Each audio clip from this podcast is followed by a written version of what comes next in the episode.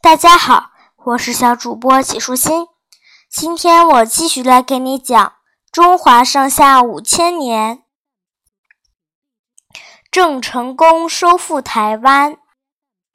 在清政府的竭力镇压下，清朝初年，各地反清斗争逐渐消沉下去。由于清政府尚无海战能力。名将郑成功领导的海上队伍便成为最后一支抗清力量。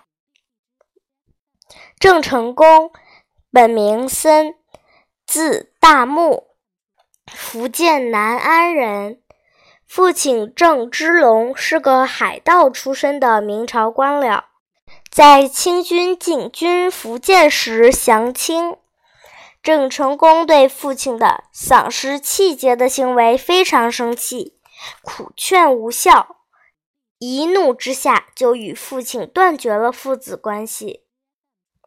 一六四六年，清军占领福建后，郑成功组织福建、广东的群众在南澳起义，开始了长期的抗清斗争。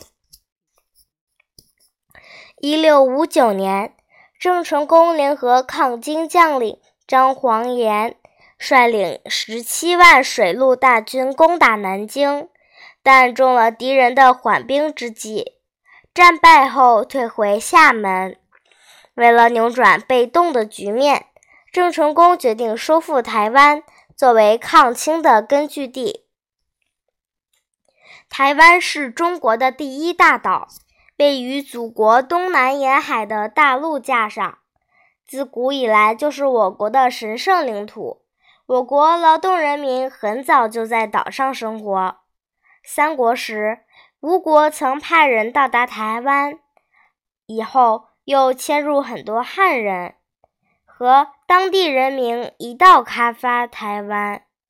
宋元时，曾在台湾建立行政机构。一六二四年，荷兰殖民者侵入台湾，对岛上居民进行残酷的掠夺和野蛮的殖民统治。台湾人民从此生活在水深火热之中。郑成功就出生台湾被荷兰殖民者占领的那一年，就少年时代，他亲眼目睹荷兰侵略者。对沿海人民的掠夺和奴役，他对侵略者憎恨至极。一六五九年，从南京退回厦门后，郑成功决心收回台湾。有一个曾经担任荷兰翻译的爱国者何廷富，向郑成功献上一幅详细的台湾地图。还透露了殖民者内部的机密情报。郑成功觉得收复台湾的时机已经成熟，决定立即进军台湾。一六六一年四月，郑成功统兵两万五千人，分成三百五十多艘战船，由金门出发，攻入澎湖。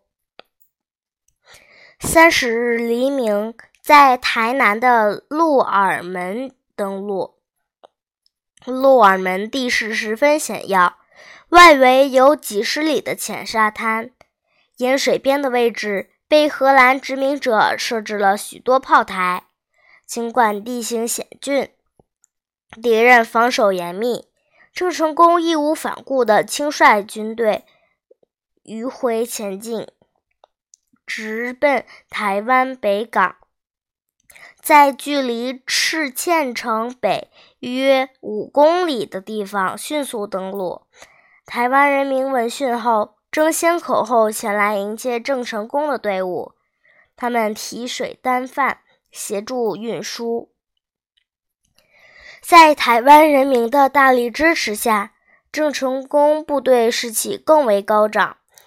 荷兰海军司令官比特尔。倚仗着精良的火器，负隅顽抗，妄想阻止郑成功的部队。但郑成功的部队锐不可挡，他们冒着敌人的炮火勇猛向前，打得荷兰殖民者弃械而逃。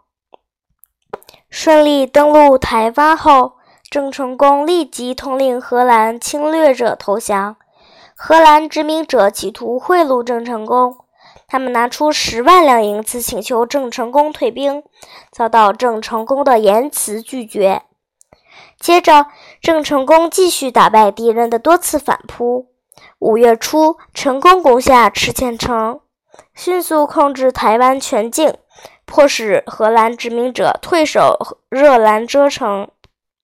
荷兰清台总督奎伊一直龟缩在热兰遮城，他倚仗粮草充足，妄想固守该城，等待援军。荷兰军队也屡次从海上进行反扑，在台湾人民的密切配合下，郑成功率领英勇的水师，同荷兰侵略军展开热烈的海战。由于在浅水区作战时，荷兰舰队行动笨拙，而郑成功的小型战船却灵活机动，所以荷兰侵略军在海战中。受到毁灭性的打击。一六六二年二月，荷兰殖民者被迫在投降书上签了字。侵略军头目奎伊和他的残兵败将从台湾狼狈撤走，被荷兰殖民者侵占了三十八年的台湾，终于又回到了祖国的怀抱。收复台湾后。郑成功将侵略者修筑的赤嵌城改名为安平城，赤嵌楼改名为承天府，并设置行政机构，招来大陆移民，建立了同祖国大陆一样的郡县制度。为了发展农业生产，增强经济实力，郑成功实行了屯田法。士兵一面生产一面练兵。